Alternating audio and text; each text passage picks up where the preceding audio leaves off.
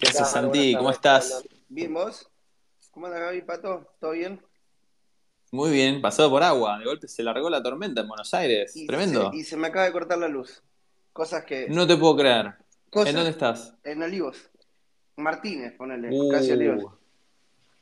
Uh, bueno. Cosas que, ojalá que... Cosas que, me suelen pasar en, la, vida. ¿Sueles tener problemas de, cortes en la zona? Eh, sí, cortes. Siempre me pasan cosas divertidas, en momentos extravagantes, así que...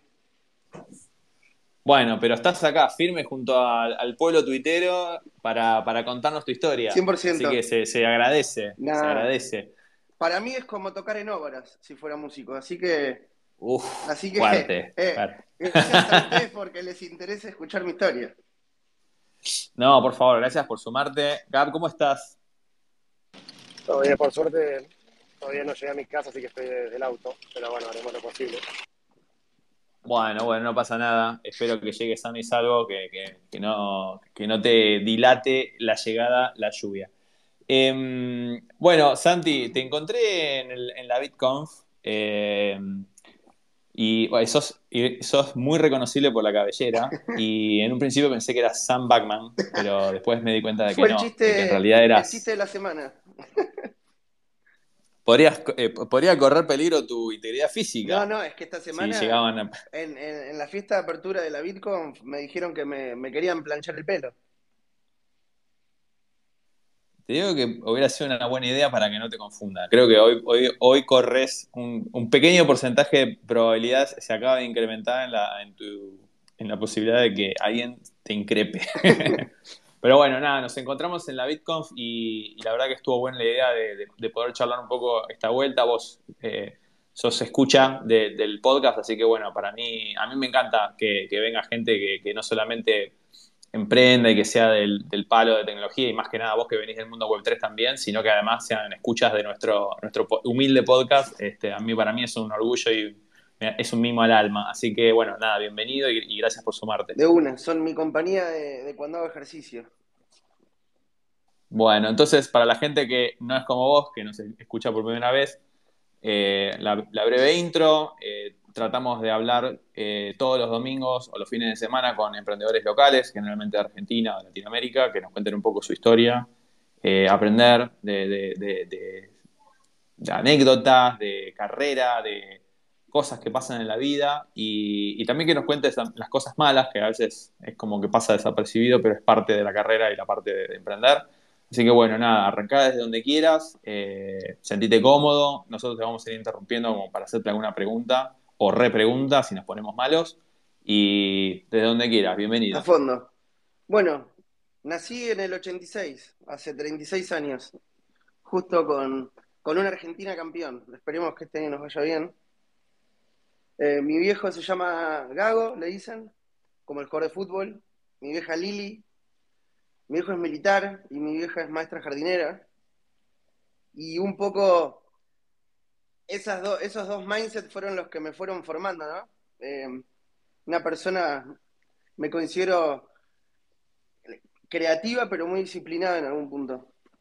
Y a lo largo de mi vida tuve la suerte y la no suerte de, haberme mudado mucho, por muchas ciudades. Yo viví en, Argentina toda la vida, pero en todas las provincias prácticamente. Viví en, en provincia de Buenos Aires, en Corrientes, en Entre Ríos, en Salta.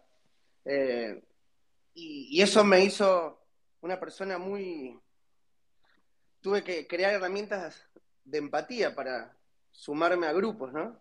Me tenía que sumar a grupos, hacerme amigos rápidos extrañar amigos que estaban lejos, pero mantener la relación a la distancia. Entonces eso me fue formando un poco como persona. A más o menos a los 19 años, bueno, me costó bastante terminar el colegio, vamos a ser sinceros.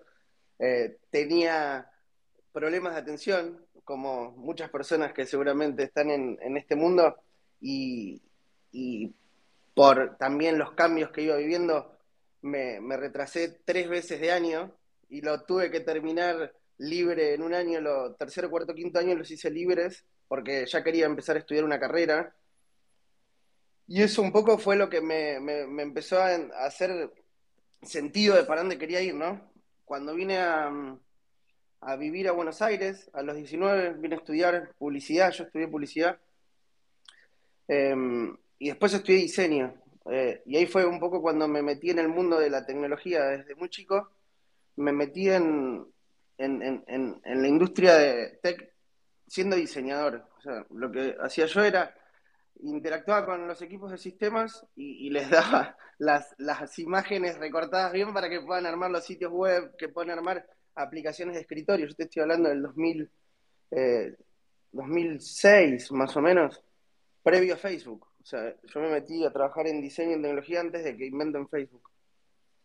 Y mm, siempre me gustó mucho interactuar con toda la gente de tecnología y con el mundo de las ideas y con el mundo de llevar adelante iniciativas y, cómo, interactúa la gente que, usaba los diseños del equipo y los productos. Y un poco eso fue haciéndome entender que por ahí mi, rol dentro del equipo no era únicamente diseñar, sino de co-crear las soluciones que íbamos haciendo. Y, y, no sabía qué estudiar para ser bueno en eso. O sea, yo había, estaba por terminar eh, diseño, estaba por terminar publicidad y, como siempre me metí otro challenge más y dije, bueno, ¿qué estudio?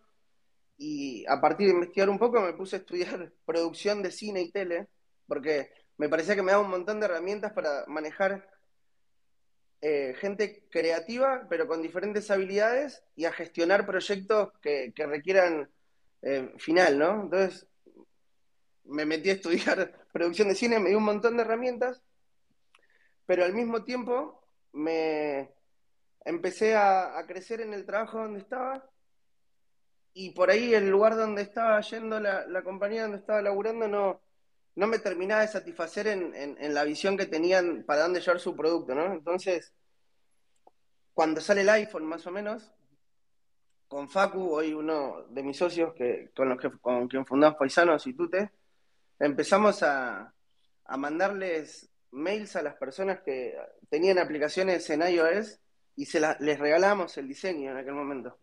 Les regalábamos los diseños, les regalábamos, eh, teníamos ideas con ellos y era bastante divertido hasta que Tute nos dijo que nos enseñó que podíamos ganar guita diseñando.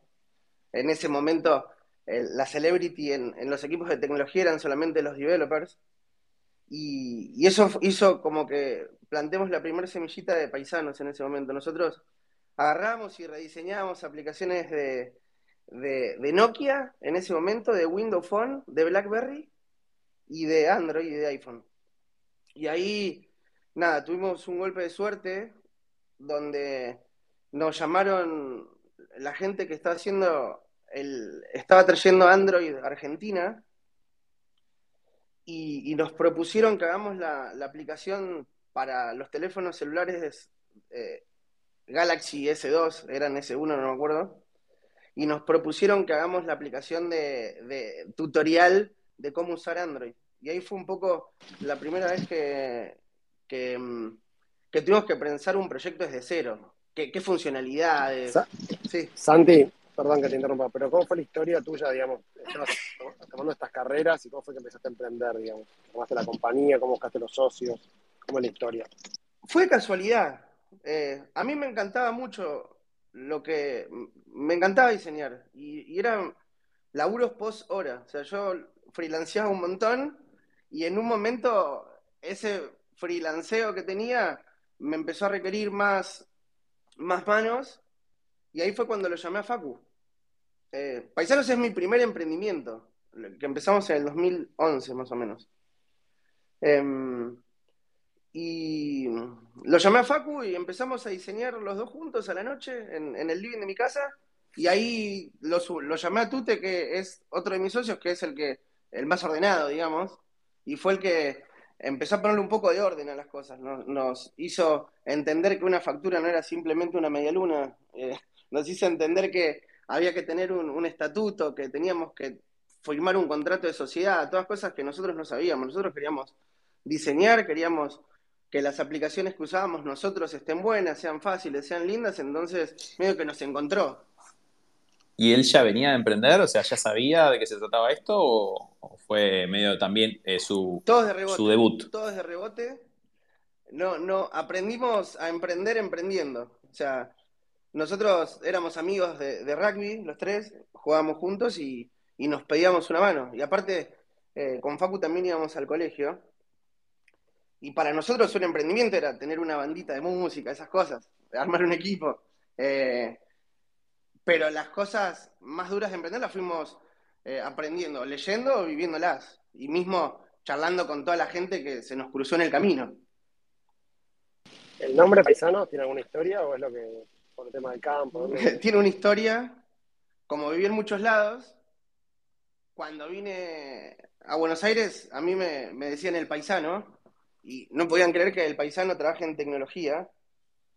Y ahí cuando, cuando estaba en la Facu, me había hecho un sitio web que era paisano creando, y era donde todos, me llevan todos los mails de, los profes que laburaban en agencias de publicidad, me pedían ahí que les haga sitios web. Y medio que había, ya había como formado un brand a partir de, la marca Paisanos, Paisano, y cuando se sumaron Facu y Tute, le dije, che, ya tenemos posicionado, nos costó un huevo que salga diseño de apps eh, bien rankeado en Google, así que pongámosle Paisanos creando, y durante mucho tiempo fuimos Paisanos creando, y después lo redujimos a, paisanos solo porque la gente misma nos dice los paisanos en general. Y para hacer la compañía no levantaron capital, nada, le hicieron ustedes. Al principio fue vendiendo servicios, tuvimos, eh, nunca levantamos capital eh, para hacer crecer la compañía. Las veces que, que, por ahí vendimos un pedacito de la compañía para sumar gente que nos podía ayudar. Hoy se le dice Smart Money, pero nosotros lo que queríamos hacer era rodearnos de gente que nos pueda hacer mucho más grande nuestro, nuestro camino, nos, nos simplifique muchas, nos abra puertas en general. Nosotros, los que trabajamos en servicios, en tecnología, en diseño, estamos, va, al menos, no sé, nosotros estamos muy acostumbrados a que esa gente, se acerque mucha gente que quiera vender nuestros proyectos y para nosotros no, no, no, no, no nos sentíamos cómodos en que sean relaciones medio esporádicas. Entonces, en el 2011 más o menos, 2015 más o menos, tuvimos un, una especie de bajonazo de la empresa, donde nos renunció un montón de gente, se fueron dos socios.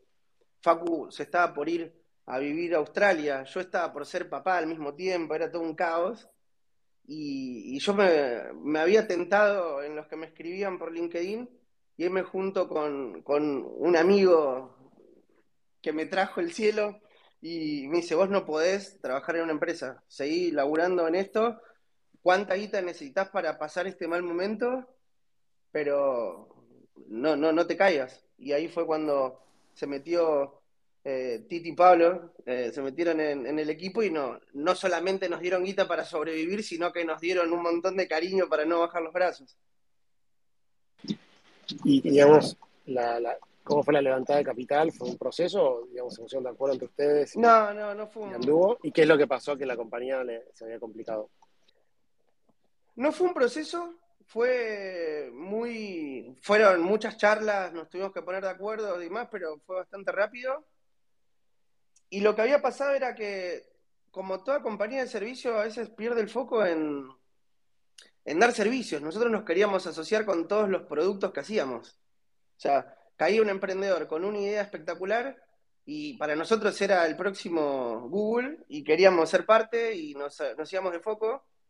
Y dos de los socios que teníamos no, por ahí tenían más ganas de, tener un modelo de, de, software factory tradicional donde vendíamos perfiles, recursos, cotizamos por hora, ¿viste? Todas esas cosas. Y eso hizo que, eh, nada, ya no, la relación entre nosotros no era la mejor, era, por ahí era gente que no, no tenía los mismos valores que, que tú, te Facu y yo, y, y el sentido de equipo, ¿no? Nosotros, como hacíamos un deporte juntos, también teníamos otro, otro sentido, ¿no? En, en nuestra relación. Y los chicos por ahí eran gente que las hicimos socias porque no teníamos guita para pagar sueldos. Entonces, cuando la gente se junta por plata, se termina separando por plata y nos terminó pasando eso. Eh, que los chicos se fueron, eso hizo que haya mucho ruido, éramos 20 personas más o menos y quedamos 7. Yo estaba con la cabeza en otra, por ser papá, se me estaba yendo Facu Australia, que Facu siempre eh, lavábamos las tazas todas las mañanas charlando de cómo íbamos a laburar ese día, hacíamos la daily eh, lavando tazas y, nada, fue medio caótico, fue un año raro, pero nada, nos ayudaron un montón, fueron, son dos personas que hoy en día son gran parte del éxito que, que, tenemos. El éxito no hablo de éxito económico, sino de la felicidad que tenemos con nuestro equipo y con, con las cosas que hacemos. ¿Y cómo sigue la historia? Entonces, ¿inyectan capital? Y, Nos dan unos mangos para, pasar ese momento y ahí fue cuando empezamos a, entender que una empresa teníamos que manejarla como una empresa con foco. ellos no, nos ayudaron mucho, nos empezaron a, a, hacer a que seamos conscientes que el networking era muy importante. Nosotros éramos más bichos de laboratorio, ¿viste? Estábamos todo el día encerrados diseñando. Entonces nos empezaron a, a, llevar a lugares, empezábamos a hablar con gente y ahí fue cuando empezamos a entender que la necesidad que teníamos por empezar a formar un equipo, ¿no? Porque ya el nivel de, posibles proyectos que teníamos no podían recaer en la habilidad para diseñar que te, diseñar o desarrollar, ¿no? Facu era más de diseñar y yo maquetaba sobre todo. No podía recaer en nosotros dos todo. Entonces, tuvimos que elegir si íbamos a ser personas operativas o personas de gestión, y ahí fue cuando empezamos a traer gente al equipo que, nos empezó a, ayudar, a dar soporte en lo más importante que es el liderazgo, ¿no? Y la visión de que te suena a llevar adelante la visión que vos tenés como empresa. Nosotros siempre fuimos un, equipo que, que, le dio mucha bola a las personas, que le dio mucha bola a la cultura, que le dio mucha bola a la relación entre nosotros, a, los proyectos que teníamos, no, no, nos gusta agarrar cualquier cosa y, eso hace que cualquiera no pueda liderar un, equipo que tiene mucha, mucho, mucho, mucho foco en la cultura. Nosotros creamos paisanos para que sea un lugar donde nos guste laburar primero a nosotros y hoy somos felices con un montón de gente que, que les gusta laburar con y para nosotros, ¿no? Entonces, la, entender que lo más importante era contratar líderes que creen los futuros líderes dentro de Paisanos fue una de las cosas más importantes y lo que más nos ayudó a, poder crecer eh, un poco más exponencialmente. Eso más o menos en el 2018, 2019, 2020 empezamos a crecer como, como un cohete, o sea, empezamos a duplicar, triplicar el staff, empezamos a duplicar, triplicar la facturación siempre y, y siempre el desafío está en encontrar las personas que naturalmente te, te hagan sentir cosquillas en la panza y hagan que cada persona que trabaja en el equipo sea su mejor versión, sea extremadamente feliz, creativa, habilidosa con, sus herramientas y, y, medio que tenemos un modelo de liderazgo que, a mí me copa bastante y es de las cosas que más me, pone orgulloso contarlas. Contame un poco cómo, cómo armaron este modelo de liderazgo y cómo identificás en una entrevista eh, al, potencial líder, ¿no? ¿Qué, características tienen? ¿Cómo te das cuenta? Para mí, un líder en Paisanos tiene que ser una persona tremendamente entusiasta y buena gente. Em, la gente es que, las personas que a mí me, invitan a soñar con ellos son personas que, que, que nada, me dan la tranquilidad y que vamos a hacer algo grande juntos.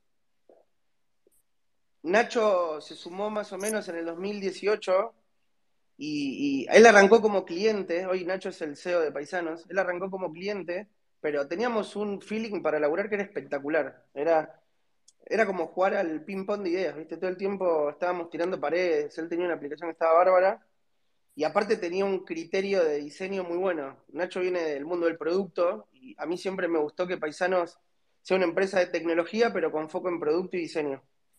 Entonces, cuando teníamos que buscar a alguien que lleve adelante la calidad, porque nosotros todo lo que queremos hacer lo queremos hacer con mucha y extrema calidad, ahí empecé un laburo de hormiga de convencerlo a él que venga paisano. Dije, che, deja ese proyecto, venite con nosotros que vamos a cambiar el mundo juntos.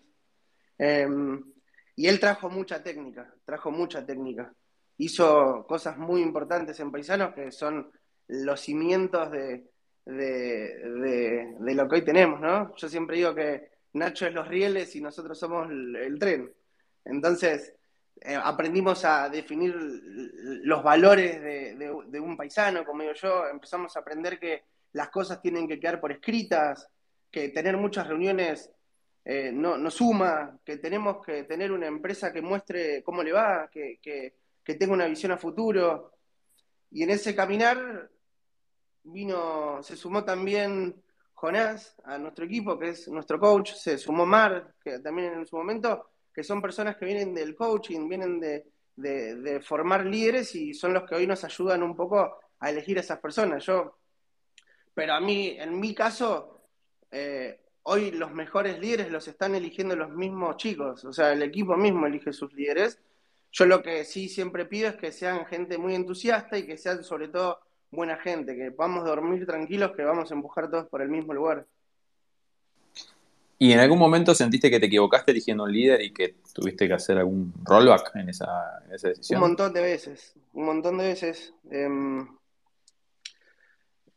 pero bueno, hay que darse cuenta rápido y, tomar acciones y hacerse responsable de, las decisiones, ¿no? A veces el problema de un mal líder o un líder, no, no hay malos líderes. Para mí, para mí empresas que tienen diferentes estilos de liderazgo, por ahí no servía para nuestro equipo ese líder, eh, es una noticia que es muy fuerte para uno, porque equivocarse, sobre todo en esas cosas, sobre todo cuando te entusiasmas con una persona es doloroso, te, da de lleno en, en, el auto, en el autoestima en general, es doloroso para el equipo, porque em, el equipo se encariña, y es doloroso para la persona que le tenés que dar una noticia que no, es la mejor del mundo, que no está preparado para liderar eh, en esta empresa. Y sobre todo nosotros que tenemos un sentido de pertenencia muy grande, es como una noticia dura y, tratamos siempre de llevarlo de la mejor manera, pero esas cosas siempre tratamos de...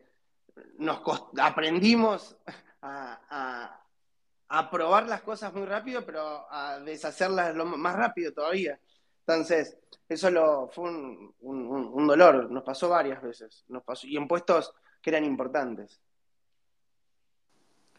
Bueno, entonces venís 2015, el bajón, ahí de, 20 a 7, eh, consiguen que un par de personas se sumen al equipo para, para continuar y con un poco de inversión que siga creciendo la compañía. ¿Y, en qué momento vos considerás que hubo como ese ese kink, ¿no? Ese momento bisagra en el crecimiento de, paisanos. Cuando en el 2020 con la pandemia, con Nacho nos fuimos de viaje a Barcelona al Mobile World Congress. Es un, es un evento muy importante de tecnología, de, ahora ya es de tecnología en general, pero siempre fue como el lugar donde venías con las novedades de, apps, como digo yo y pasó algo que fue mágico, que el mismo, el mismo equipo tuvo una propuesta, lanzó un MVP a la calle y fue un éxito. Hicimos una app para ver dónde había alcohol en gel en, la ciudad y, fue recontra viral. Y ahí dije, puff, estos pibes, este equipo está como listo para hacer algo grande. O sea, creamos un equipo que funciona solo. Y el proyecto fue tremendo, empezó a escalar, salimos... Eh, hicimos deals con un montón de, municipios, hicimos deals con, alcaldías de, Perú, de Chile, de Barcelona, eh, teníamos tráfico por todo el mundo y era tan simple como, era una aplicación web que vos ponías que en este lugar hay alcohol en gel disponible y la gente iba y buscaba su alcohol en gel eh, autónomamente y fue medio un, caímos en la trampa de tener un producto, pero después pivoteamos bien y, lo, usamos a favor. Pero cuando el equipo mismo empezó a hacerse cargo del crecimiento de paisanos, eso fue como que un hoyo, hirviendo, ¿viste? Estábamos listos para tirar los fideos. Eh, y empezamos a crecer, a crecer, a crecer. Hay algo muy interesante que es, ustedes eh, implementaron bastante early el tema de squads, ¿verdad? Sí, sí. Nosotros. Contanos un poco cómo es ese. ¿Qué es un squad? ¿Cómo fue el proceso de implementación de un squad? Eh, el cambio cultural, porque vos venís del 2011, que es una época donde no había squad. No, no, éramos todos Dame un poco eso. Éramos diseñadores web todos. Eh. Contanos primero qué es un squad, así para, para quien no sabe, y después ahí contanos cómo fue la transición. Nosotros le decimos squad a las células de trabajo ágiles. Em, somos una empresa que, que, tiene un modelo de gestión eh, bajo un framework de scale up, digamos, pero nuestra metodología de trabajo es, nuestra metodología de trabajo y nuestra filosofía de trabajo es ágil, es ágil, yo digo que es ágil no de Scrum, sino que es ágil, eh, usamos las mejores herramientas cuando hacen falta, pero nos dimos cuenta que la mejor forma de, poder agregarle valor a las empresas que nos venían a, a pedir ayuda era entendiendo que la atracción y el objetivo se iba a cumplir si les enseñábamos a trabajar la agilidad por, como, como framework y como herramienta de, trabajo de equipo. Entonces, empezamos, en la pandemia un poco nos obligó a acelerarlo mucho. Nosotros dividimos paisanos en cuatro squads. Era un squad, le pusimos nombres de países por cómo juegan el fútbol. Teníamos un squad que era Brasil, que eran los que jugaban lindo. Teníamos un squad que era Alemania, que eran los más robustos. Teníamos un squad que era eh, España, que eran los campeones. Y después teníamos Argentina, que era trabar con la frente. Eh, era el equipo para los matafuegos. Y mm, lo que nos hizo dar cuenta de esto es que las personas empezaron a tomar decisiones de producto de una manera mucho más dinámica que si tenían que estar siempre atendiendo las necesidades del stakeholder a nosotros lo que más nos cuesta a nosotros no es solamente eh, generar deal flow, o sea, oferta de, demanda, sino que esa oferta de trabajo está adecuada. La gente que consume nuestro producto, nuestro servicio, entienda que lo, que vamos a hacer nosotros es un proceso creativo con diferentes habilidades. Entonces, a partir de eso, con Nacho empezamos a estudiar un montón y nos dimos cuenta que la mejor forma de hacer calidad en producto y que todas las cuentas que teníamos estén en búsqueda del product market fit y lleguen lo más rápido era teniendo una dinámica muy lean startup, digamos, en su forma de, crear, y eso tenía que hacer que cada célula que nosotros involucrábamos a un proyecto tenía que estar eh, bajo la misma metodología de laburo, que tengan la misma base de conocimiento del, del objetivo del producto, pero que cada uno tenga una habilidad distinta para poder llevarlo a cabo. Y esas mesas de discusión son las que terminan dando la solución. O sea, no, por ahí la solución viene de una creatividad de diseño, por ahí la solución viene de una, eh, de una creatividad de ingeniería o viene de una creatividad del product manager o de, mismo de QA hemos encontrado buenas, eh, buenos insights, pero el, laburo de squad son grupos de personas con diferentes habilidades que están en búsqueda del objetivo de la funcionalidad o producto que están desarrollando. Sabes que mencionaste, hay dos o tres cosas que mencionaste en la charla en estos, esta media hora que a mí me, disparan ideas, me disparan cosas. Mencionaste el rugby. Eso mencionaste. Rugby y Scrum. Rugby, bueno, Scrum. Eh, que, son. No tiene nada que. O sea, una cosa no tiene nada que ver con la otra, pero están ahí como en el. Están presentes. Eh, bueno, los squads, equipo, liderazgo. Eh, es como que muy. Formás grupos. O sea, tu, fuerte es formar grupos. Mi fuerte. Mi, mi mejor habilidad es formar equipos, no grupos, equipos. Un grupo es como acumular. Yo formo equipos que se entienden en, todo lo que hice a lo largo de mi vida. Y eso fue una, una de las habilidades que, capturé cuando, con todo esto de mudarme tanto chico, ¿no? O sea, es mi superpoder, conocer a la gente y saber dónde va a rendir bien y, tratar de, inspirarlos para que cumplamos un objetivo juntos. Es una de las cosas que más me gusta hacer y que siempre trato de mejorar. Y bueno, entonces, recapitulando, hicieron la mobile para ver dónde se puede conseguir alcohol en gel. ¿Y qué pasó a partir de ahí? Empezó, digamos, empezaste a tener, el, el equipo empezó a tener dinámica propia, empezó a tener como vida propia. Bueno. Se empezó a mover a otra velocidad. Eh, empezó a crecer toda otra velocidad por dos razones. Primero porque el equipo era autónomo y descentralizado, como digo yo, y, y después porque eh, la marca Paisano se empezó a, dar que hablar en, los lugares donde nosotros nos movemos, como que la gente nos reconoce por el nivel de, la calidad del diseño y, la calidad de implementación que tenemos. Es como uno de los KPI que más insistimos, calidad y delivery.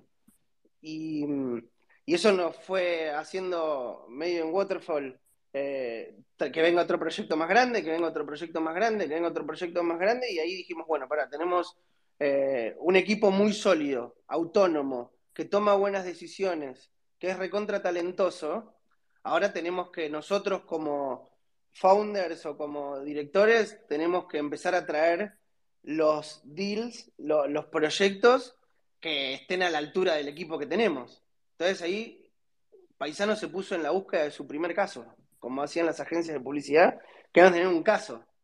Y ahí fue cuando eh, también por Tite y Pablo tuvimos un call con, la gente de Modo y, tuvimos la oportunidad de participar en todo el proceso de, diseño del proyecto de ellos, de ellos.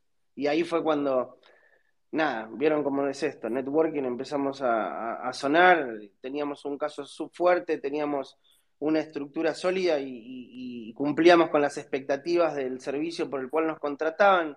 Eh, seguimos mejorando, no nos conformamos, seguimos mejorando nuestras técnicas, seguimos innovando en nuevas formas de construir lo que hacemos y eso va creciendo todo el tiempo. Hoy en día, para que te des una idea, em, partimos la operación de paisanos en, dos grandes áreas, que es Exploit y Explore, donde un, grupo de gente está con foco 100% en descubrir para dónde vamos a ir, descubrir cuáles son las nuevas metodologías, cuáles son las nuevas tecnologías, cuáles son los nuevos modelos de, de producto o de desarrollo, y otro equipo que hace que todo funcione sólido, con calidad de nivel A, con delivery en tiempo y forma y que los objetivos de nuestros clientes se cumplan como siempre, se tienen que cumplir para lo que nos contratan. Entonces, eso, eso fue también algo que fue muy interesante. Cuando el hiperfoco fue algo que a mí siempre me faltó, que de la mano de los chicos y de todo el grupo de líderes, yo estoy pudiendo cada vez hacer más foco en estar disperso y traer cosas nuevas y al mismo tiempo no me meto en la diaria, que es por ahí donde yo era más eh, terremoto, y funcione todo más eficiente y sólido y escalable que nunca. Entonces, eso también hizo mucho y ayudó mucho al crecimiento, que el, el equipo sólido, el caso que trajo más casos, líderes que empujen a la par tuya y el foco. Esas cosas fueron más que nada las que hicieron que seamos un equipo para tener en cuenta. La BitConf, veo que tenés ahí un stand de, genial, o sea, lo, vi, estaba repleto de gente, explotado, mucha gente acercándose, sacando fotos, poniendo los, post-its, que eso me encantó, fue muy original, donde pusiste eh, qué cosas te gustan de Web3, qué cosas te frustran de Web3, como para después hacer un análisis de eso y decir, bueno, acá Paisano se encuentra la solución a los problemas que la gente está teniendo. ¿Cómo saltan al mundo Web3? Porque ahora, hasta ahora me mencionaste mucho mobile, pero en algún momento tuviste que hacer otra transición. Bien. 2016, más o menos, cuando fueron las ICO, todos los que son cripto se deben acordar, conocimos a la gente de Flixo, Adri Garelic y Pablo Carbajo, que, que, ellos tenían una plataforma de streaming de videos peer-to-peer y tenían un modelo de negocios muy, muy disruptivo donde los ads le pagaban a la gente para que los vean y a partir de eso podías ver un video, ganar plata, sidiar un video, crear contenido, podías hacer un montón de cosas. Y Adri venía con un problema que estaba en la transición de que la compañía que les estaba armando el producto la había comprado en Mercado Libre y tenía que hacer un handoff de su proyecto a otra empresa. Y también de charla de café le digo, che, nosotros trabajamos con squads, eh, nos gusta el foco del diseño, él siempre fue un loco del diseño. Y, nos trajo el proyecto Flixo y ahí fue cuando me explotó la cabeza con todo lo que era el concepto de descentralizar, ¿no? De, un Internet que resuelve algo tan humano que son las transacciones desde otro punto de vista, o desde otra vista del punto, como yo. Entonces, a partir de conocer ese proyecto, después Adri y Pablo también se sumaron a Paisanos con el tiempo para poder explorar eso. Nosotros tenemos como, queremos ser el estudio que, diseñe los productos de Web3. Hoy lo que pasa es que Web3 es un mundo que está al descubrir, es tecnología y ahora hay que empezar a hacer productos que solucionen problemas. Bueno, ustedes están haciendo un, protocolo, un productazo, pero hay un montón de gente que no sabe por dónde empezar y hay un montón de, de, Te marea la tecnología, o sea, es difícil. El otro día di la charla que digo, nadie mandaba SMTP, todos mandan mails. Entonces, lo mismo hay que hacer acá. No, no, no, hay que sacarle un poco de, tecnicismo y hoy, lo que hacemos es meternos a fondo en eso. En su momento también estuve metido en una DAO que quería hacer una especie de startup estudio, porque medio paisano funcionó siempre así, ¿no? Como una, cooperativa, digo yo. Siempre fuimos bastante horizontales. Eh, me encanta el modelo de gestión que tiene Ten Pines, por ejemplo, ¿viste? Donde la gente toma las decisiones importantes también. Entonces, a mí la Web3 lo que me dio fue un montón de. Dije, che, el hippie que tenía, que tocaba la guitarra en Entre Ríos, tiene una tecnología que lo puede, puede hacer un mundo más justo, ¿no? Y, ahí nos metimos a fondo y nos pusimos a laburar con mil proyectos. Yo empecé a viajar por todos lados, a aprender, conocí gente mega inteligente. Siempre digo que en esta industria, bueno, acá también lo dijeron mucho, hay un montón de problemas, pero está la, hay gente mega inteligente, entonces los problemas se van a terminar resolviendo.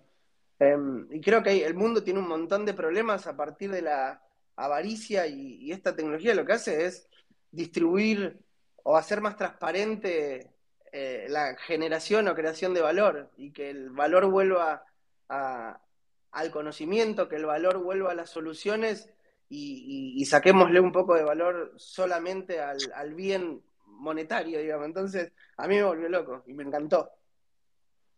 Sí, Santi, un par de preguntas. Eh, la primera es, ¿qué tan grandes paisanos hoy? Lo que nos puedas contar en cantidad de gente, proyectos, la métrica que sea. Después, ¿cómo, cómo te parece vos que se puede mejorar la usabilidad de, Web3? Sobre todo lo, que es conectarse a Metamask, toda la parte, digamos, más pesada. Eh, y bueno, y después la tercera pregunta es, ¿qué aprendiste de los sticky notes que te dejaron ahí en, en la BitConf? Bien, Eh, ¿Cómo era la primera pregunta? Perdón. Me quedé con la última. Nombre de colegio. Nombre de colegio, eh, Santiago de, Avellaneda. ¿Qué tan, grandes, ¿Qué tan grandes paisanos son? Paisanos es un equipo de 80 personas. Es un equipo de 80 personas y tenemos más o menos entre 8 y 10 proyectos. Em, tratamos de, em, de crecer despacio. Yo siempre dije que me encanta la película 300 y quiero que seamos pocos pero buenos. Entonces, el modelo de crecimiento nuestro es muy de eh, generación de talento interno y de captación de talento externo, entonces como que los procesos de, recruiting van lentos, van lentos, pero con mucho foco en también que la persona que entra sea muy paisana, ¿no? Sea que cumpla nuestras reglas, la humildad, el entusiasmo, la pasión son reglas. A ver, te voy a interrumpir ahí. ¿Cuál, es la pregunta que haces en la entrevista que si la contesta mal es red flag? Mirá, esa pregunta te la va a responder Facu mejor que nadie. Yo durante mucho tiempo hacía entrevistas del tipo que tengo que convencer para que entren, no de las que tengo que evaluar para que filtren.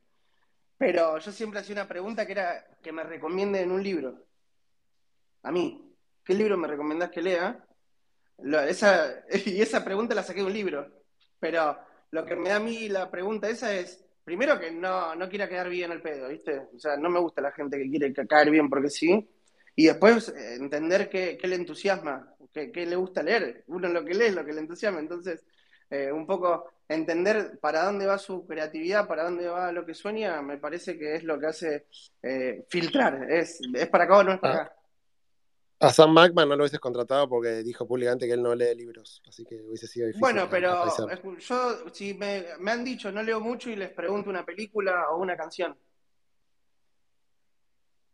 Perfecto. Bueno, entonces, paisanos, 80 personas. Paisanos, 80 eh, ¿cómo personas. ¿Cómo mejorarías la usabilidad de Web3, sobre todo en las aplicaciones que requieren, digamos, conectarse a Metamask, aprobar la transacción, digamos, toda una serie de cosas que, bueno, son un poco molestas quizá para, para el usuario que no es tan experto. Sí, a ver, la mejor forma de aplicar experiencia de usuario a Web3 es haciendo procesos de experiencia de usuario en Web3. Em, hoy en día lo que pasa un poco es que se, eh, se, están construyendo todos los productos y proyectos que van a ser la base inicial para poder empezar a encontrar soluciones de las personas de a pie. Entonces, cuando empecemos a trabajar eh, productos que se gesten a partir de la necesidad de una persona y, el modelo de negocio y se valide el modelo de negocio como hoy todos sabemos y ese modelo de negocio validado se desarrolle de una manera eh, cíclica y evolutiva y que sea incremental en su construcción, va, va a mejorar. Hoy lo que pasa, a mi entender, es que estamos construyendo tecnología en grandes cosas, pero hay, cuestiones de raíz como tener que guardar palabras para tener tu capital, como tener que conectarte con Metamask, que a veces no anda tan bien como queremos. Son cuestiones tecnológicas que se van a ir mejorando. O sea, hoy la tecnología en sí siempre termina solucionándose. Bueno, a medida que se va solucionando la tecnología, hay que seguir encontrando problemas para solucionar con esa tecnología, yo siempre. Entonces, laburando con mucho foco en, los usuarios que tenés dentro de la plataforma, siendo, recibiendo buen feedback y, siendo cauto a la hora de implementar ese feedback. Y después mejorando temas de performance que anden bien las redes, temas de login. Eh, ya hay un montón de proyectos que están sobre eso. Entonces, va a pasar, es cuestión de tiempo. Yo lo que creo es que ahora estamos trabajando mucho en la usabilidad. Em, sobre los productos, sobre el modelo de, transacción, donde, qué, tiene valor de mi plataforma, ¿Qué, valor estoy buscando como usuario en mi plataforma, cómo junto al valor que quiero y al valor que requiero y cómo transacciono y las cosas pasan. O sea, si la plataforma que hiciste resuelve el problema de muchas personas, hay product market fit y ahí es cuando los usuarios no van a tener problema en en los pains que tiene Web3. Pasa que hoy es para científicos esto. ¿Cuál es el proyecto de Web3 que más te gusta? Proof of Humanity me gusta mucho. Eh, me, parece muy, muy interesante. Y después Ethereum. Aquí fue lo que más me encantó. Ethereum es el mejor proyecto para mí de Web3. De, blockchain en general, ¿no? no de Web3. Perfecto. Y, y bueno, y las notas, las sticky notes, que, yo también las vi ayer con el, viernes cuando pasé por ahí, la verdad también me pareció muy original. ¿Qué, aprendieron de eso? Gracias, fue un ideón de los chicos. Em, nosotros queríamos hacer un stand un poco que tenga como foco eh, hacer lo que Paisanos hace bien, que es entender a los usuarios, ¿no? Entonces, hicimos una dinámica de tres días donde recolectamos de toda la gente que fue al evento, que muchos eran early adopters de esto, o gente que quiere meterse, entonces recolectamos mucho feedback el primer día, y el segundo día empezamos a trabajar sobre ese feedback en, poder eh, detectar soluciones, funcionalidades o guidelines para que cualquier proyecto de Web3 pueda tener la misma base de conocimiento. Yo me acuerdo cuando empecé a diseñar UX, me basaba mucho en las guidelines de Android o de Material Design o de iOS. Y hoy cuando empezás un proyecto Web3 no hay un manual de reglas básicas de cómo hacer un producto para usuario final. Entonces, lo que queremos hacer es, los chicos, y, va, en realidad todos vamos a trabajar sobre un, un informe que lo vamos a regalar. Así que eso después me pasan el mail y se los mandamos también a ustedes, porque la idea nuestra es que Internet de valor, o Web3, o estas cosas, arranquen con buenas prácticas y que la energía la pongamos no en hacer las cosas simples. Las cosas simples hay que hacerlas simples. Que pongamos toda la energía y los recursos y la creatividad en solucionar los problemas, no en, en que las cosas básicas sean básicas, ¿no? Entonces, queremos hacer ese informe. Así a nivel post-it que me hayan llamado la atención, para mal es que está todo muy sesgado a lo financiero solamente y no entendemos que el valor de la Web3 es un poco saltear cadenas de valor en sí. Pero bueno, nada, hay muchos post-it repetidos. No los leí todos, así que no te quiero mandar verso tampoco. ¿Usan alguna aplicación tipo Mural o siguen usando los papelitos en el laburo? cada uno usa la herramienta que más le quede cómoda. Eh, usamos post-its, usamos mural.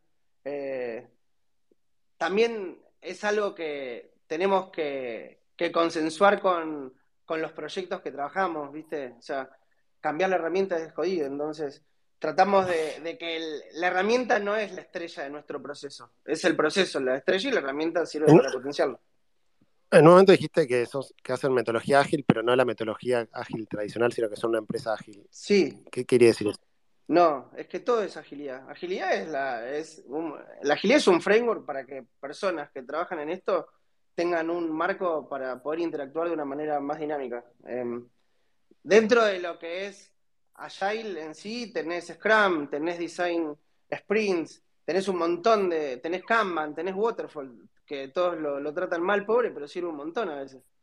Entonces, nosotros digo, somos una filosofía ágil porque nuestro objetivo está en usar la mejor herramienta para el mejor proyecto, para el mejor proceso. O sea, cada, cada proyecto, cada cultura, cada mindset dentro de un equipo tiene que hablar el mismo lenguaje, el mismo idioma, y para eso tenés que elegir el mejor marco para interactuar entre las personas. Y la agilidad es eso, es un marco para interactuar, no es una una regla, es un marco. Todos, si estamos en un cuarto hablando en tailandés, japonés, alemán y español, no nos vamos a entender. La agilidad lo que hace es que los equipos multidisciplinarios, como decían, como decía nuestra primera página web, se entiendan bien. Eh, ¿Cuáles son los mayores errores que viste, primero que les pasó a ustedes y segundo que ves cuando te vienen a, a ver de un proyecto, digamos? Por ejemplo, no sé, no hicieron Product Market Fit, quieren implementar ideas sin testearlas. ¿Cuál te parece son los principales errores que ves que por ahí podés eh, ayudarnos a no cometerlos? Estamos trabajando en eso justo. Eh, sacar una funcionalidad o un producto sin validar que haya un modelo de negocio sustentable es un gran problema, pero ese problema tiene un problema atrás, que es más grande, que es que la gente se enamora de las ideas. Eh, y hay que enamorarse de los problemas. Acá lo dicen, creo que todos los que escuché lo dijeron. Y ese es un problemón, que, estés construyendo algo porque te inspiraste, es excelente, pero inspirate con un disparador sólido. Entonces, hoy lo que nosotros tratamos de, de, hacer es trabajar sobre los procesos eh, de construcción de tecnología, pero en etapas muy, muy humanas. O sea, tratamos de entender cuál fue ese problema que te inspiró para tener una solución y empezar a detectar primero si ese problema tiene un problema que lo gestó mucho más grande atrás y que puede resolver horizontalmente muchas más cosas. Y después estamos trabajando sobre procesos de validación de producto. O sea, hoy en día mucha gente se manda a construir un MVP durante mucho tiempo eh, sin entender o sin saber que el negocio por ahí no, no, no, no hay agua. O sea, hay mucha gente que tiene mucha experiencia y lo sale hacer, pero por ahí la gente que no tiene experiencia emprendiendo, o la gente que trabaja en una compañía y quiere emprender adentro de la compañía, se mandan a desarrollar eh, un superproducto sin validar que hay eh, una necesidad o un negocio o un mercado ahí esperando lo que, lo que él está haciendo. Entonces... Pero te viene a ver un cliente y, el cliente, bueno, básicamente les va a pagar a ustedes por, por el trabajo, pero te das cuenta que lo que quieren hacer no, tiene sentido, no va a funcionar, lo que sea. ¿Cómo haces en ese momento cuando el que te va a pagar de alguna manera no hizo eh, por ahí el trabajo previo, que es ponerse a investigar antes ponerse a desarrollar? Es que eso es lo que hacemos nosotros. Em, Paisanos no, no, no, solamente escribe la tecnología, el software, sino que eh, valida los modelos de negocios. Nosotros viene una persona con una idea y nosotros le preguntamos cuál fue el problema y trabajamos sobre todo lo que es el discovery de, la solución y sobre la validación del producto, sobre el diseño, de la estrategia de diseño y el diseño de la plataforma y la implementamos. Em, si vemos que está muy enamorado de la idea, no es un perfil de cliente que Paisanos le dé una solución, entonces es un poco de ética profesional que no lo tomemos porque no le vamos a solucionar lo que él quiere. Es más, cuando nos pasó de tener clientes que estaban muy enamorados de su idea, nos trajo problemas, nos trajo problemas, nos trajo pérdida. Entonces, no hay que ganar plata por ganar plata, hay que ganar plata resolviendo problemas, como digo siempre, y nosotros tenemos que encontrar a las personas que tienen un problema que nosotros le podamos solucionar. ¿Cuál es el proyecto que más digamos, que estás más orgulloso de haber hecho con Paisanos? Este, la verdad, que me, encantó. Paisanos, no te voy a preguntar. Más favorito. para, para, para terceros, digo. no te voy a preguntar el que menos porque Porque me van a, va a ser polémico. Para colmo que tengo rulos y esté este tipo buscado y digo un proyecto malo, voy a tener más problemas. Pero el que más me gustó, a ver, yo tengo eh, mi corazoncito puesto en modo. ¿Qué querés que te diga? Em, me dejaron. Me dejaron... ¿Qué problema resuelve modo? A ver.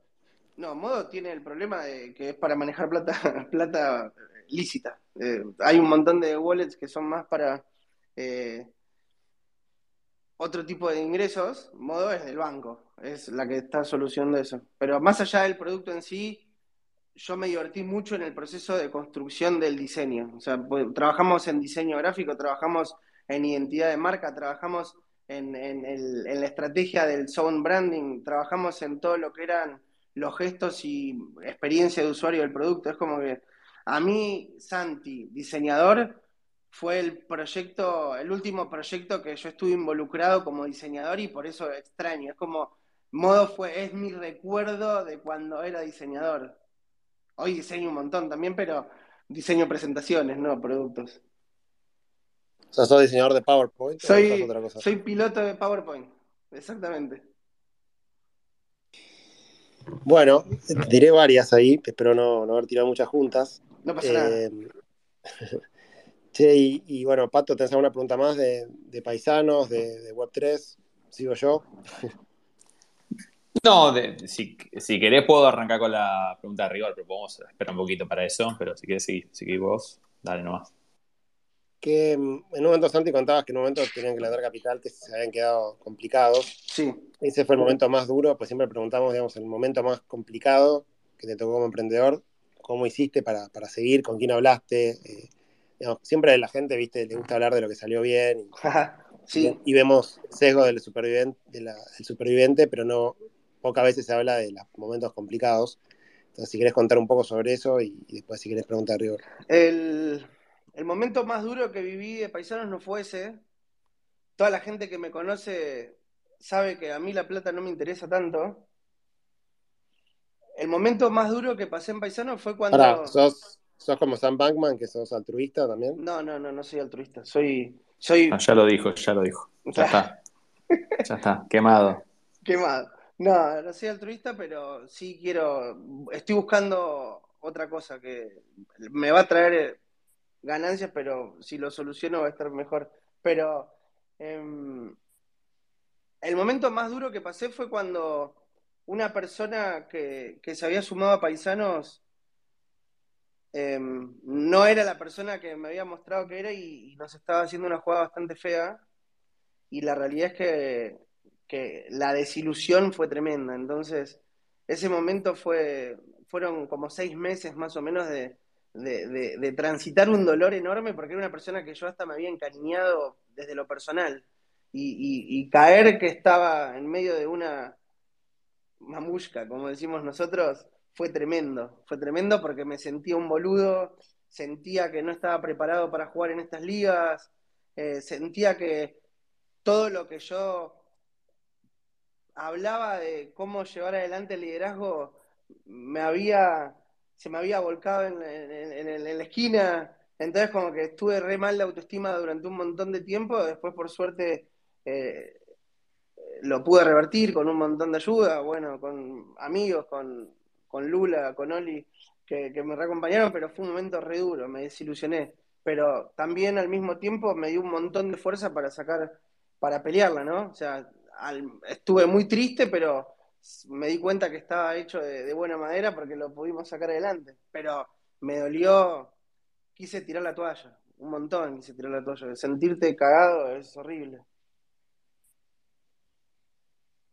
Y ahí la pregunta es qué hiciste en esos momentos, digamos, hablabas con, no sé, con alguien, qué, qué es lo que te sirvió como para seguir adelante. Me metí, me dejé contener mucho por, por paisanos mismos. Eh, Paisanos tiene algo muy loco que crea sus propios métodos de defensa ante la hasta ante las cosas que no vibran con nuestra cultura. Y cuando el equipo me vio hecho poronga, perdón, por, por el por el, la expresión, cuando el, equipo me vio quebrado fue el que me sacó adelante. Em, y, juntarme con ellos y ser muy transparente me ayudó un montón, porque al final del día los que terminaron sacando adelante la situación fueron ellos, y, ahí me sentí como muy contenido. Y después, obviamente, mi familia, mis amigos, eh, mis papás, mis suegros, es como que todos me ayudaron un montón, pero eh, el equipo fue lo que me hizo salir adelante. ¿Y cómo es Paisanos en largo plazo? ¿Qué te gustaría que, como que sea esa compañía? ¿Cómo, cómo te lo imaginas, no sé, cinco años, diez años? Bien. Cada vez es más sencillo poder desarrollar un producto que solucione un problema con tecnología, ¿no? Somos una industria que nos autorresolvemos los problemas y hoy uno de los problemas que hay es la falta de talento en general. Hay mucho laburo para hacer y, hay que esperar un tiempo para que las personas que están ingresando a esta industria se pongan a punto para resolver esos desafíos. Pero al mismo tiempo están saliendo un montón de herramientas que resuelven esos problemas muy rápido. O sea, cada vez se habla más del low code, del no code, de, de ese tipo de cosas. Entonces, Paisanos está creciendo para atrás, como digo yo. Estamos dándole mucha más bola a los procesos de descubrir de dónde nacen las ideas, de dónde se encuentran los problemas muy grandes, de cómo se estructuran los modelos de negocio de tecnología y sobre todo de Web3, que no hay hoy, no hay hoy un business model Canva de Web3 en general, entonces hay un montón de cosas que, estamos viendo que hacen que yo me imagino un paisanos con mucho talento en, en la creación de soluciones que resuelvan problemas de verdad, muy, muy con foco en problemas de verdad, y un paisano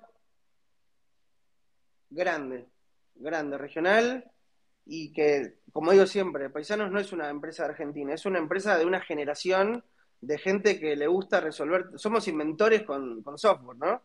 Entonces, yo creo que Paisanos va a ser, quiero que sea grande porque hay mucha gente que, que necesita ese mindset de solucionar cosas con tecnología.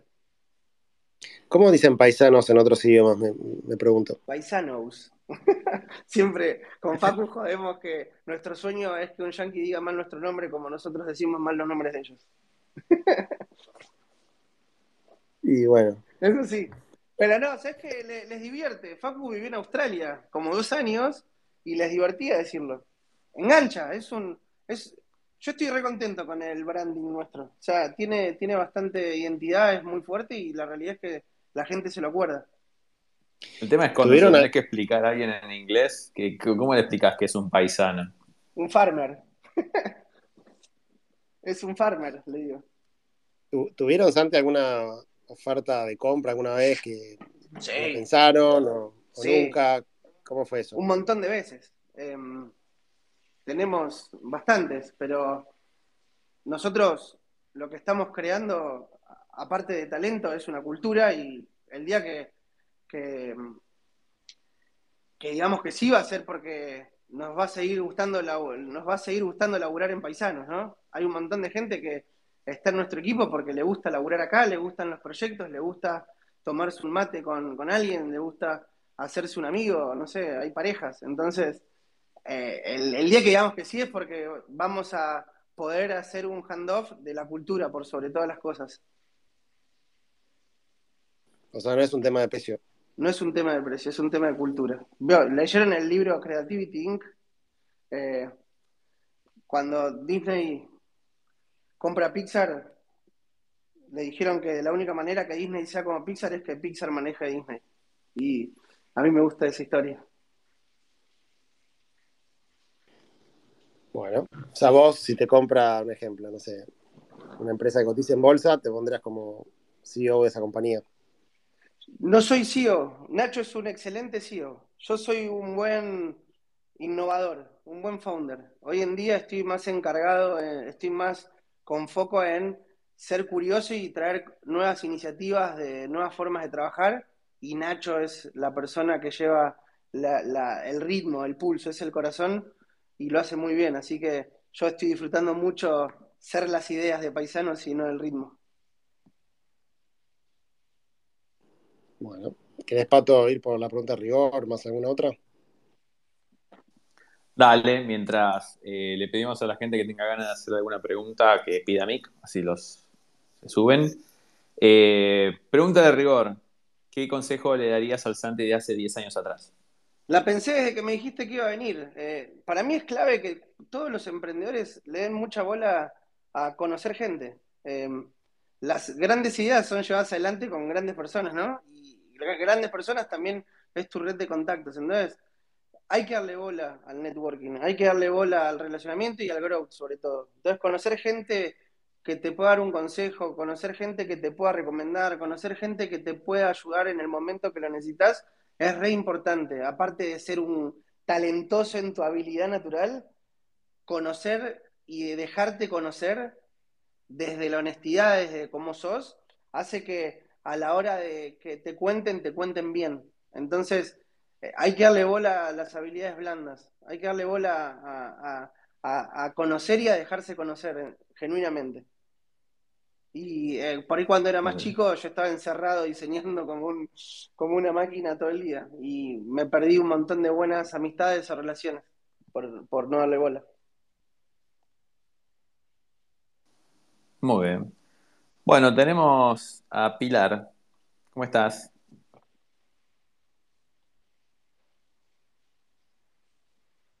Creo que la tenemos. Ahí está. ¿Cómo andan? ¿Cómo andan? ¿Todo bien? Todo bien. Bien, bien. ¿Vos? Bien, me estaba mientras los escuchaba terminando de, reservar unos alojamientos para irme a Bariloche. Súper. Muy bien. ¿Tenés una pregunta para Santi? Sí, quería preguntarle a Santi cómo ve la industria en el, en el futuro y cuál cree que podría ser el rol de paisano de acá, de paisanos de acá 10 años, 15 años. Em, no te entendí muy bien la pregunta. ¿Cómo, cómo veo la industria en el futuro? Claro, ¿cuál pensás que puede ser el rol de paisanos de acá 10 años? Bien. Em, nuestro objetivo es que Paisanos sea, sea el lugar donde la gente venga a contar sus ideas. Por eso hoy, durante mucho tiempo nos contaban sus ideas para que las diseñemos, durante un montón de tiempo nos contaban sus ideas para que las programemos, durante mucho presente nos cuentan cada vez más sus ideas para que veamos dónde estaba el problema. Yo creo que Paisanos es una empresa de ideas y siempre y cuando nosotros seamos grandes, pero perceptivos de ideas y no dejemos de, ayudar en ese lugar, vamos a seguir siendo la empresa que, nos gusta. Eh, ya cuando creo que ese es un lugar que a mí siempre me gustó. me siento muy cómodo eh, en los brainstorming en general. Entonces, eh, el lugar de paisanos en la industria para mí tiene que estar ahí al lado de las ideas, siendo los que ayudamos a llevarlas adelante de una manera eficiente y súper profesional. Porque las ideas no es una inspiración, no es, no es estar inspirado únicamente. Las ideas son llevarlas adelante, es es ver que es una buena idea, que, que estás resolviendo algo. Entonces, ahí yo lo veo a paisanos, copando las ideas. Buenísimo, o sea que lo ves como una incubadora de ideas y, no como participando, digamos, en las ideas que van creando a largo plazo, sino como solo el, primer empujoncito para esas ideas. desde muchos lugares ayudamos, eh, desde haciéndolas escalar desde gestando o desde co-creando en sí mismo, eh, hoy con foco en dar servicios y el día que encontremos un gran problema tenemos un equipazo para, para hacer un gran producto, pero hoy nuestra obsesión está en descubrir de dónde nacen las ideas, entonces estamos con esta. Eh, y después nada, lo que no, todo el laburo que nos hizo hacer Jonás y me hizo hacer Nacho de plantear la visión a largo plazo, está ahí, está en servicio por ahora. Excelente. Tenemos acá a Fausto, amigo Fausto. Hola Pato, hola Gaby, ¿cómo andan? ¿Todo bien? Hola Santi. Hola. Eh, bueno, nada, primero, gracias por el espacio, la verdad que me encantó todo lo que dijiste y por ahí me sentí identificado con vos por ahí en esto de ser, de tener muchas ideas y demás, pero el rol ese creo que es importante siempre tener un Nacho, digamos, que por ahí sea más organizado y demás con las cosas, ¿no? eh, me gustaría preguntar, digamos, el, dentro de... El 5 del fútbol.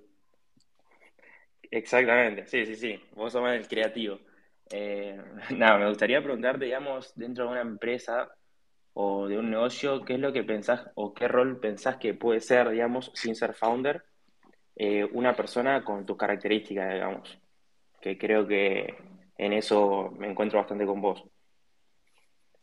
Ok, em, para mí todas las personas que laburen en una empresa que tenga, que tiene la ambición como nosotros, tienen que ser creativas, em, todas.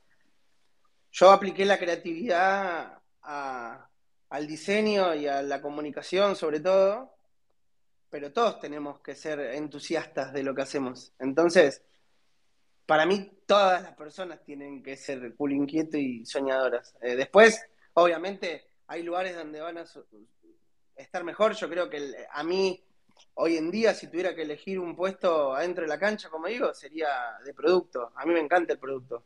Y también por una cuestión natural de crecimiento, ¿no? Yo fui diseñador, fui publicista, eh, fui creativo publicitario, después me metí en diseño UX, hice páginas web, eh, fui Scrum Master y después el rol de PO me re divertía. Em, porque es el que está ahí en contacto con, el problema, eh, con qué vamos a solucionar, cuál es el próximo entregable, eh, darse vuelta y que el equipo esté siempre al, pie del cañón para poder solucionarlo. Es como un rol, viste, que, que tenés que tener habilidades blandas para mantener el entusiasmo y el ritmo, y también es un rol que, que tenés que tener momentos introspectivos de sacar adelante un muerto, como digo siempre, o de que te aplaudan y que vos tenés la habilidad de que, de, de que no te tiemble la voz cuando tenés que dar un mensaje firme y no te tiemble la voz cuando tenés que dar un mensaje de, esperanza. Entonces es un rol que a mí me encanta. El PO para mí es, es un gran rol. Sí, tipo un rol más generalista, digamos. Claro, alguien que esté ahí en contacto constante con el problema que vamos a resolver. Claro, eh, si me dejan dos segundos más, eh, me gustaría preguntarte, ya que lo dijiste lo del libro, digamos, que te gusta preguntar libro, película, además, ¿qué, ¿qué libro te gusta a vos? Yo me encanta leer el libro Think Punk. Ok. ¿De, quién es? La verdad es que no lo conozco. Think Punk, eh, uh, mira, el que tenía lo regalé, así que no tengo para leer el, autor, pero es de un español que, que, es un loco que tiene una agencia de publicidad y tiene una filosofía de vida bastante bastante similar a la que yo que Ezequiel algo. Ezequiel Barricard. Ese. Está buenísimo ese libro, es re inspirador. Vale, genial. Bueno, gracias Santi. No, gracias a vos. Y gracias a Pato y Gaby también por el, por el espacio. Faltaba más. Seba. Hola, ¿cómo va chicos? ¿Todo bien? Buenas. Buenas, Santi. Una pregunta. Dijiste que uno de los problemas del crecimiento de paisanos es que mm, falta gente, ¿no? ¿Pensás que es porque el talento también se está yendo para afuera por lo que pasa en la Argentina ahora?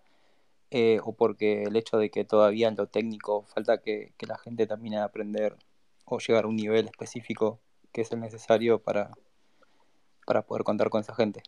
El problema del crecimiento de paisanos, te lo voy a decir con una analogía, no sé si siempre me cae fuera, fuera, de paisanos, sino, ¿eh? Capaz que el mercado también sería. Ok, em, yo digo muchas analogías, y hay una que me encanta que es que el crecimiento de una empresa es como el jugo tan. Si le pones mucha agua, te va a quedar eh, aguado el jugo tan. Si vos haces crecer tu empresa muy rápido, sin tener una estrategia de cómo estás haciendo tu equipo, vas a crashear en algún momento la cultura. Em, yo creo que las empresas son grupos de personas que están buscando un mismo modelo de negocio y creo que siempre y cuando la, compañía sea moderna y tenga un foco muy grande en las personas que trabajan ahí, la empresa va a crecer bien, porque lo lindo de esto es que hay talento para todos lados, hay voluntad y, después las cosas que son más técnicas se aprenden al final del día, pero si vos eh, en, en tu equipo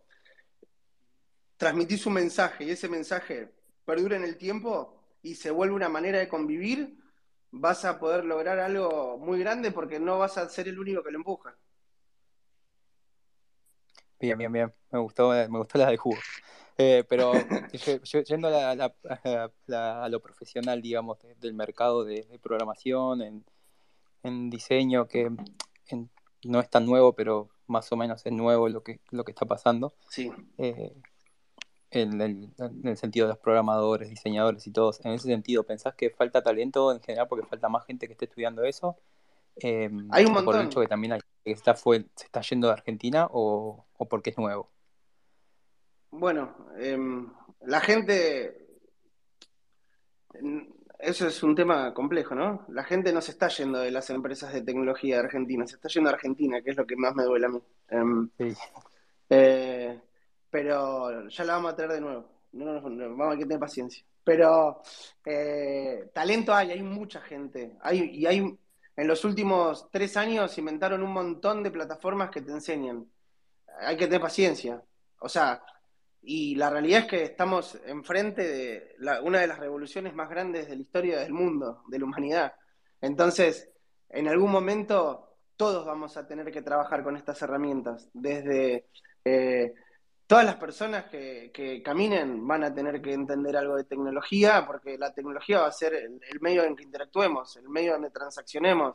Entonces, sí falta gente porque todo el mundo necesita meterse en tecnología, pero ya hay un montón de startups, eh, bootcamps, gente, influencers que lo hacen gratis, empresas que están tomando el riesgo de enseñar adentro de la empresa que, va a pasar. Pero yo creo que encontrar el talento no es solamente encontrar eh, habilidades duras, sino encontrar talento es encontrar personas que quieran aprender cada vez más. Yo creo que es mucho más talentoso alguien que quiera aprender todo el tiempo un poco más que alguien que sabe un montón ya de, cante, pero ya está sentado en su conocimiento. El talento depende de dónde lo mire. Bien, perfecto, Santi, muy claro. Bueno, muchas gracias. De nada. Y seguimos escuchando. Saludos. Gracias, Eva. Bueno, Gab, no sé si tenés ganas de hacer algún, algún comentario final. Escuchando un poco la historia de Santi, me parece interesante el mix con los socios, que bueno, no, no, no sabemos mucho detalle porque habría que entrevistarlos a ellos, pero me llevo a esta idea de, socios complementarios. No sé si Santi lo puede afirmar o negar, pero me parece que va por ahí, ¿no? Un poco la, clave de paisanos. Recontra complementarios y muy amigos. Eh, Facu es el menos. Es el... me está hablando. Se está volviendo la luz, perdón, me habló Google. Eh, Facu es el, el, más parecido, que somos dos diseñadores, tú te es de finanzas eh, y todos los que vamos fundando paisanos todo el tiempo tenemos distintas habilidades. Entonces, sí somos recontra complementarios, pero no solamente en las habilidades de lo que hacemos, sino también en cómo pensamos el mundo, ¿no? Ustedes me escuchan a mí, soy un perfil totalmente distinto que Facu, Tute o cualquier persona que labure en paisanos. Entonces sí, somos recontra complementarios. Porque queremos complementarnos, sobre todo porque lo necesitan. Exactamente. Hay gente que es complementaria pero no se quiere complementar y cagaste. Nosotros nos gusta trabajar juntos. Buenísimo. Santi, bueno, eh, la verdad que estuvo buenísima la charla. Eh, te agradezco el, tiempo que le dedicaste a, explicar cosas tan básicas como, como Scrum y Squats y, un poco de ágil, hasta, hasta después tu experiencia con los socios y cómo, cómo fuiste, cómo fue evolucionando Paisanos. La verdad que muy interesante. Eh, así que bueno, de vuelta, muchas gracias. Eh, y espero que nada, verte en, seguir viéndote en eventos y en este mundilio Web3. De una, para lo que necesiten. Y nada, siempre, el que cualquier persona que quiera preguntarme cualquier cosa, dedico mucho tiempo a, ayudar, así que sin vergüenza se logran las cosas. Y gracias a todos. Buenísimo, bueno, muchas gracias. Gente, eh, nos estamos escuchando el próximo domingo. Que tengan un buen fin de fin de semana. Chau, chau.